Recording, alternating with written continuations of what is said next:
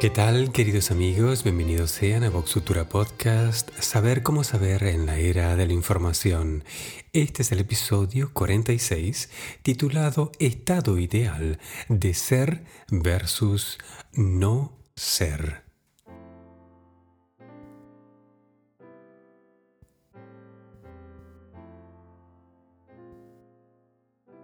Auspicia este programa Siempre Joven Global, servicios y entrenamientos para nuestra calidad de vida.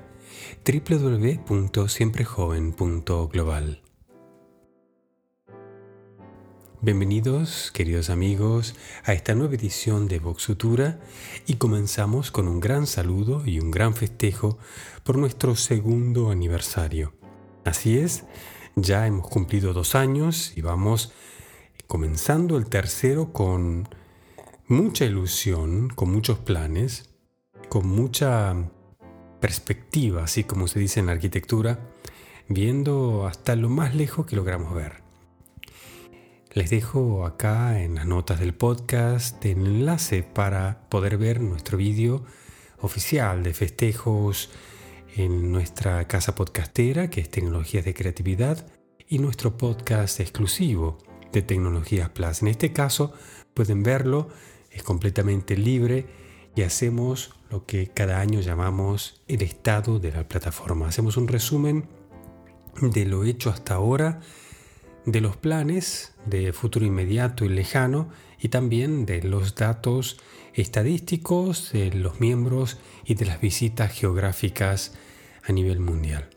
Un cambio rotundo en la dinámica de tecnología de creatividad nació con mucha dinámica, nació con una respuesta extraordinaria al comienzo de la pandemia y el año pasado ha empezado a entrar en otras zonas geográficas y a cambiar el tenor, como si también ha tenido un gran impacto en la temática de nuestros podcasts para ir adecuándose también a lo que necesitamos, ¿verdad? Necesitamos discutir de ciertas cosas necesitamos afilar la sierra en ciertas otras.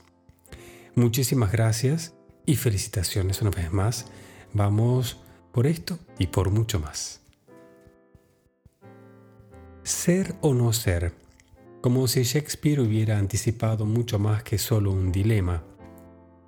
Hay algo intrínseco en la naturaleza de esa frase que toca a la fibra prácticamente esencial que define a una persona como tal. Trasciende al hecho de sobrevivir y trasciende al hecho de la calidad de vida, pero va a tener una rotunda, una rotunda consecuencia en esa calidad de vida y en la capacidad para sobrevivir si un individuo toma una vía o la otra. El problema no es ser o no ser. El problema es estar anclado en el ser o no ser. Y por ello pasamos directamente al kit de la cuestión, que es las certezas como solución y también como problema. Porque hablamos de un estado ideal de ser versus no ser, porque lo que queremos es hacer claro que el estado ideal es un estado donde no existe el ser o no ser, sino que existe el ser o existe el no ser. Existe una certeza. Y en la vida esas certezas permiten que resolvamos cualquier tipo de cosas. También nos va a permitir meternos en problemas y nos va a permitir después resolverlos. Vamos a ver un poquito más desde un punto de vista de una lógica de Vox Futura que entendemos por certezas y que entendemos por el problema que la certeza trae consigo. Si yo tengo cualquier tipo de problema relacionado a una incapacidad y por ende estoy sufriendo y por ende no puedo lograr ciertos objetivos y por ende no estoy en un estado ideal de ser aquella cosa que yo quiero, ¿no? Bueno, me estoy encontrando entonces en una situación de certeza de que no estoy logrando resolverlo. Fíjense que estoy haciendo un repaso muy vulgar, muy ordinario, sobre todo para nuestro estilo aquí en Voxutura, pero lo que quiero hacer es desmontar la complejidad alrededor de este tema el problema no es la duda de si ser o no ser, el problema es la certeza. Se podría decir que porque existe la certeza, la duda puede en algún momento llegar a ser un problema. La duda sería un derivado de la certeza. La duda no existiría sin la certeza. Y no hay un conflicto para comprender eso, sino que muy a menudo no lo ponemos en ese orden como tampoco solemos ver o identificar a una solución como el equivalente a un problema y prácticamente sinónimo, simplemente tiene una diferencia de secuencia en la posición, en el tiempo y de la manera en la que se interpreta, pero si el problema es 4.000 euros, la solución es 4.000 euros. Bueno, de la misma manera, una certeza permite que exista una duda. De la misma manera, eliminando cualquier duda y uno guiándose solo por certezas, resuelve también esos problemas. Bien, aclarado esto, que es algo muy básico, elevemos la lógica. ¿Qué nos permite comprender el hecho de decir que si nos quedamos anclados en una duda, vamos a estar anclados en una certeza que no se resuelve, y no importa si la llamamos duda o si la llamamos certeza no resuelta, pero no vamos a poder de ninguna manera ni ser ni no ser. Y eso nos impide nuestro estado ideal. Nosotros queremos tener un estado ideal. Podría ser el estado ideal de ser. Podría también ser el estado ideal de no ser. Yo quiero tener el estado ideal de no ser un diablo. Por ejemplo, quiero ser un santo. Bueno, uno puede elegir lo que quiere ser y mm, transformarse en ello o transmutarse en ello, trascender en ello o inventarse en ello. Eh, sobre ello hay toda una tecnología, no solo la del drama, el de la comedia, el del teatro, sino también el del espíritu humano como un espejo, como un espejo de la vida misma que él causa o la manera de animar el universo físico y después grabarlo en su mente. Y a través de esa interacción de causar un efecto y después ser efecto de esa causa, causar, crear sus propios sentimientos e interpretar lo acaecido para sentirse causa, sentirse efecto, para sentirse que es y para sentirse que no es. Cualquiera de las opciones tiene que hacerse. El concepto de la identidad viene solo después de la existencia y el concepto de la existencia solo se discute dentro del marco de una certeza de vida o de existencia de esa vida. No vamos a entrar en una cuestión más básica, digamos, de la matemática filosófica de estos términos, pero se entiende perfectamente que no es válido discutir sin tener claro estos conceptos. Lo que Shakespeare propone es un algoritmo prácticamente para resolver el dilema del espíritu humano, que es su posición de causa. Y algo que parecía imposible, porque cuando uno se queda anclado en la duda nunca va a salir de ahí, porque antes de ello hay una certeza, si uno mira un poquito más allá, lo que este dilema propone es realmente trascender a eso, trascender a la duda, trascender a la certeza y aceptar la propia causa, aceptar que uno es responsable, no porque se lleva la culpa, sino porque reconoce el poder de decidir qué es lo que va a pasar. En otras palabras, reconocer la disposición a no aceptar que ninguna otra cosa o, o persona decida qué es lo que va a pasar en el entorno nuestro. O sea, tomar 100% de responsabilidad significa que uno no acepta ninguna otra causa que la de uno mismo. Y esto es una definición brutal. Y esta es una definición que simplifica todo también. No quiero caer en la tentación de generalizar, pero visto que estamos encarando este tema por el lado lógico, por el lado casi matemático de la filosofía, Vale la pena decir entonces que sí puede haber, desde ese punto de vista teórico, un absoluto de responsabilidad, que sería que uno 100% no acepte otra causa que la de uno mismo en su propio entorno. Bueno, cuando después empiece a relacionarse y tenga que mezclarse con la responsabilidad de otros seres, tendrá que aceptar que también uno es junto con los demás y siendo, junto con los demás, la matemática de este algoritmo shakespeariano empieza a tomar unos colores extraños. Para ponerlo así en términos ya más bien artísticos, hacer una extrapolación matemática de la idea del ser, pero como grupo o como pareja, o como raza, como humanidad, como especie, o como seres vivientes, o como parte del universo físico, o como parte de todo creado, de, todo el universo, de todo el infinito.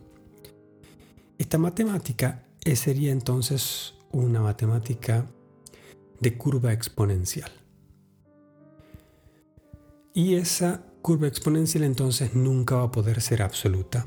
Va a ser una integral, es decir, va a tender a llegar a un infinito de responsabilidad, pero nunca va a tocar el 100% del infinito porque la mismísima definición del infinito requiere que siga, siga, siga, siga siempre creciendo.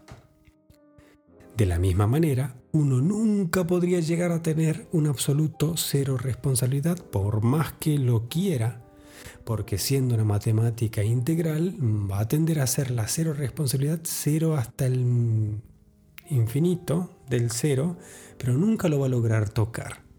Para todos los que aquí entiendan matemática a este nivel, que es simple, no tiene nada de complejo, son solo las palabras que pueden resultar un poquito engañosas, pero es comprensible, uno se da cuenta que la vida corresponde a esa índole, es un infinito y por ende no es ponderable, no se puede alcanzar, va a ser tan grande como uno lo cree o tan pequeño como uno lo oprima, pero el ser o el no ser absolutos nunca, nunca se van a cumplir.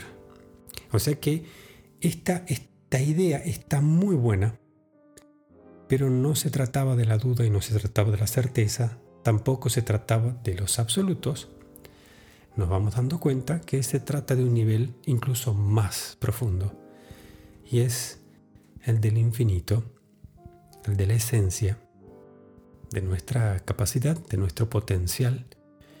Y esa conciencia probablemente es la lógica ganadora y es el estado ideal. Muy interesante que haciendo este ejercicio una y otra vez, nuestra lógica cada paso se va flexibilizando y va cultivando un músculo siempre más fuerte. Y a cada repaso de ser versus no ser, vamos a hacer una y otra vez en un nuevo nivel el mismo ejercicio. Primero vamos a creer que tenemos que resolver la duda si ser o no ser. Luego vamos a darnos cuenta de que eso no se resuelve porque tenemos la certeza de que uno tiene que decidir ser o no ser y que solo decidiéndolo puede ser o no ser. Y bueno, entonces lo decide y entonces es o no es. Pero se da cuenta que solo lo único que ha hecho es causar ser o no ser. Y causando se da cuenta que puede causar ser o no ser respecto a esa cosa y causar ser o no ser respecto a cualquier otra cosa en la vida.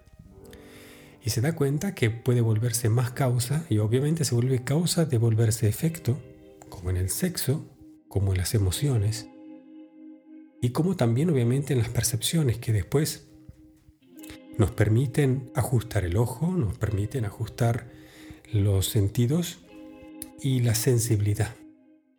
Bien, esto en el arte es un discurso enorme. Se podría decir que el artista pasa por esta por este, ejercicio, por, esta como atravesar una catarata y uno tiene que pasar a través del agua para encontrarse en el interior de esa caverna que se genera, que, que está envuelta por agua, y descubre nuevos espacios que estaban a metros de distancia, pero que no eran visibles por, obviamente, la intensidad del caudal de agua que cae. Esa certeza de esa agua que cae, o esa duda de que uno no puede ver o no puede parar el agua, son reales, como también es real el espacio que después de que uno atraviesa ese fenómeno. Lamentablemente, las palabritas que se usan en esta frase son engañosas. Si uno dice catarata, agua, mm, gotas, caudal, eh, bueno, está dando una masa mental, una imagen que es fácil de comprender y no se confunden. En cambio, cuando uno dice ser, pueden ser infinidad de cosas, y cuando uno dice no ser, pueden ser una infinidad de no cosas que son mucho más difíciles de imaginar. Y uno se complica. Uno se complica. Además, mucha gente anda por la vida diciendo que no sabe quién es. Otros andan por ahí enseñando a ser solo uno mismo. y después, entre esos dos extremos, uno encuentra infinidad de teorías, de filosofías, de prácticas y también de enfermedades. En Vox no nos metemos en eso, cada uno sabrá mejor. Acá compartimos lo delicioso de la lógica como nuestra moneda de intercambio. Obviamente nos interesa saber cómo saber. Después el método cada uno podrá desarrollar y podrá volverse tan especialista como quiera en el tipo de escuela que mejor le resulte así como este es un proceso, y es un proceso creativo también en el arte, este tipo de escuela de saber cómo saber tiene infinidad de caminos, infinidad de soluciones. Nunca podrá haber un dogma, nunca podrá haber solo un modo. Precisamente porque decimos saber cómo saber, estamos planteando que hay infinidad de posibilidades como los hay puntos de vista. Pero obviamente cuando hablamos de lógica, hablamos de un modo de entender que, que compartimos. Y entonces sí intercambiamos la lógica como, como, como si fuera nuestro dinero, ¿no? como si fuera nuestra moneda de intercambio. Y es así, es única en el sentido de que le damos muchísimo valor, en el sentido de que con esa vamos a recorrer nuestro camino. Con esa vamos a poder compartir también nuestras experiencias y comunicarlas de una manera que sean comprensibles y usables.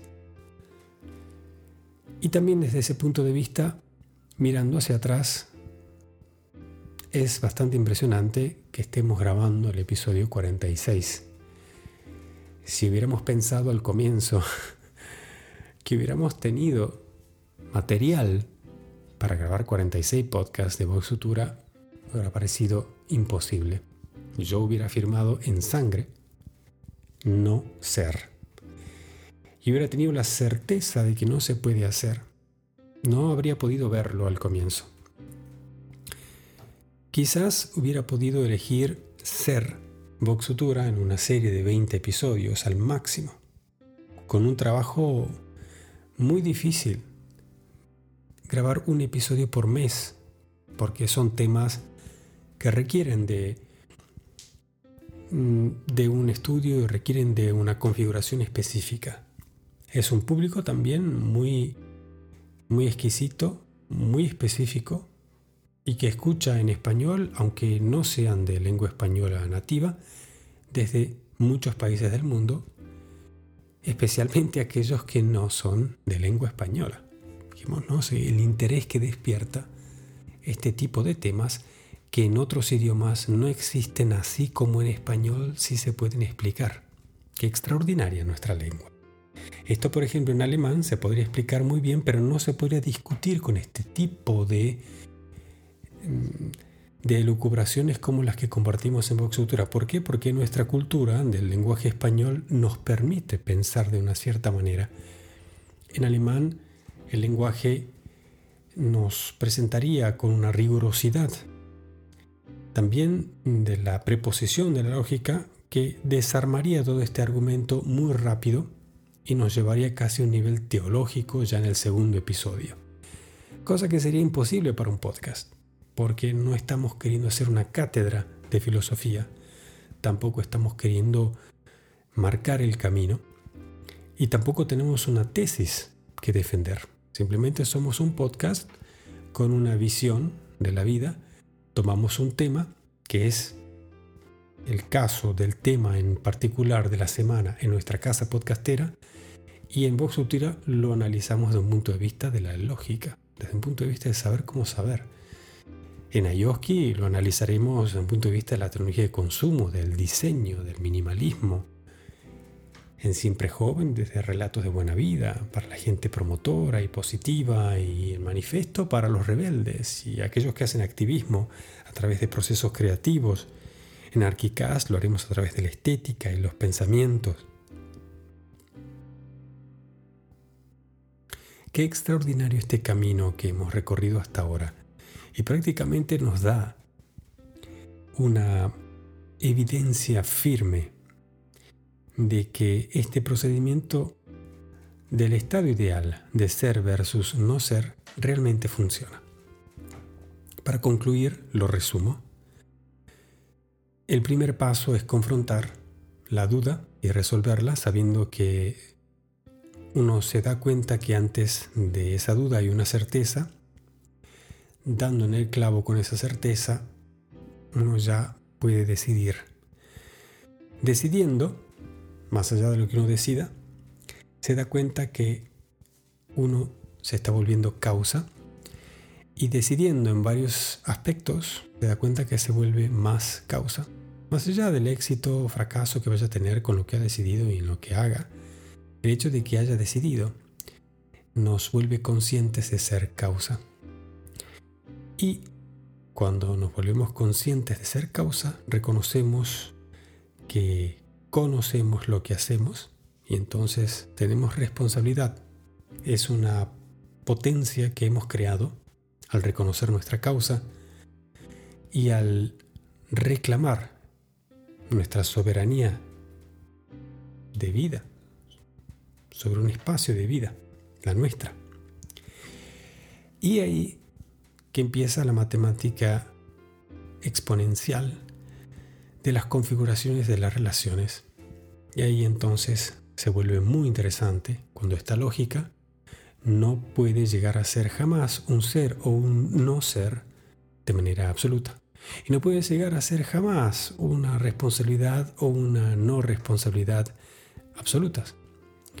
Y esto es lo lindo.